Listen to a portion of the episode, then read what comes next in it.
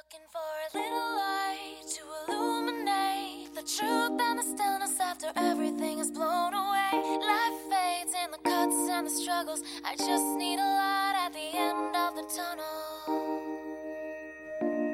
嗨，各位同学，大家早上好，我是瑶瑶老师，欢迎来到今天这一期的英语口语每日养成。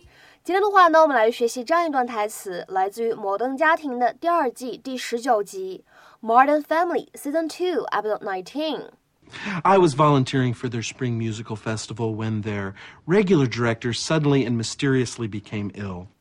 I was volunteering for their spring musical festival when their regular director suddenly and mysteriously became ill. 我自告奋勇给他们的春季音乐会帮忙， 因为他们平时的音乐总监突然不知道怎么搞的生病了。I was volunteering for their spring musical festival when their regular director suddenly and mysteriously became ill. I was volunteering for their spring musical festival when their regular director suddenly and mysteriously became ill. 在这段台词当中呢，我们的 and 出现在 mysteriously 之前，所以呢会形成一个不完全爆破的现象。我们呢可以读成是 and mysteriously，and mysteriously。From Zimbabwe to Algeria, come on, let me hear ya. These are the countries, these are the countries. Cam recently became Franklin Middle School's interim musical director. Go, Franklin. I was volunteering for their spring musical festival when their regular director suddenly and mysteriously became ill. oh, sorry. It may have been a blessing. Their show lacked focus. I gave it a theme a musical trip around the world. Yeah. See, he focused it by making it about the world. 在今天节目当中呢，我们重点来学习这样一个短语，叫做 volunteer for something，或者呢 volunteer to do something， 自告奋勇做某一件事情。这样的一些短语呢，其实可以理解成为 submit oneself for some task without being asked。那么这个 volunteer 后面呢，还可以加上反身代词来连用。在英语当中呢，其实很多情况下我们会见到 volunteer 这个单词呢，当做名词来表示志愿者。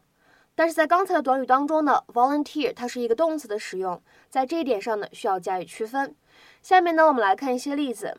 第一个 ，He volunteered for the army，他呢自愿参军。He volunteered for the army。再比如说，看第二个例子，During the emergency, many staff volunteered to work through the weekend。在这次紧急状况下，很多员工呢自愿周末去加班。During the emergency, many staff volunteered to work through the weekend。再比如说，看这样一个例子，I volunteered myself for the position。我自告奋勇，愿意去做那份工作。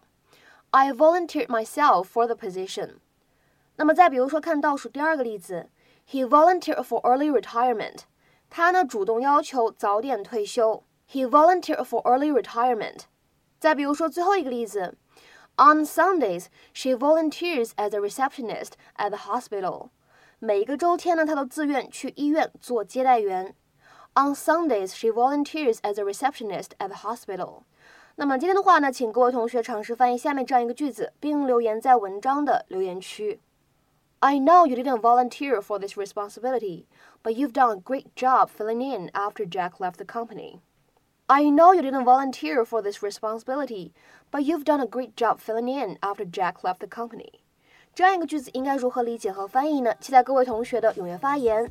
我们今天节目呢就先讲到这里，拜拜。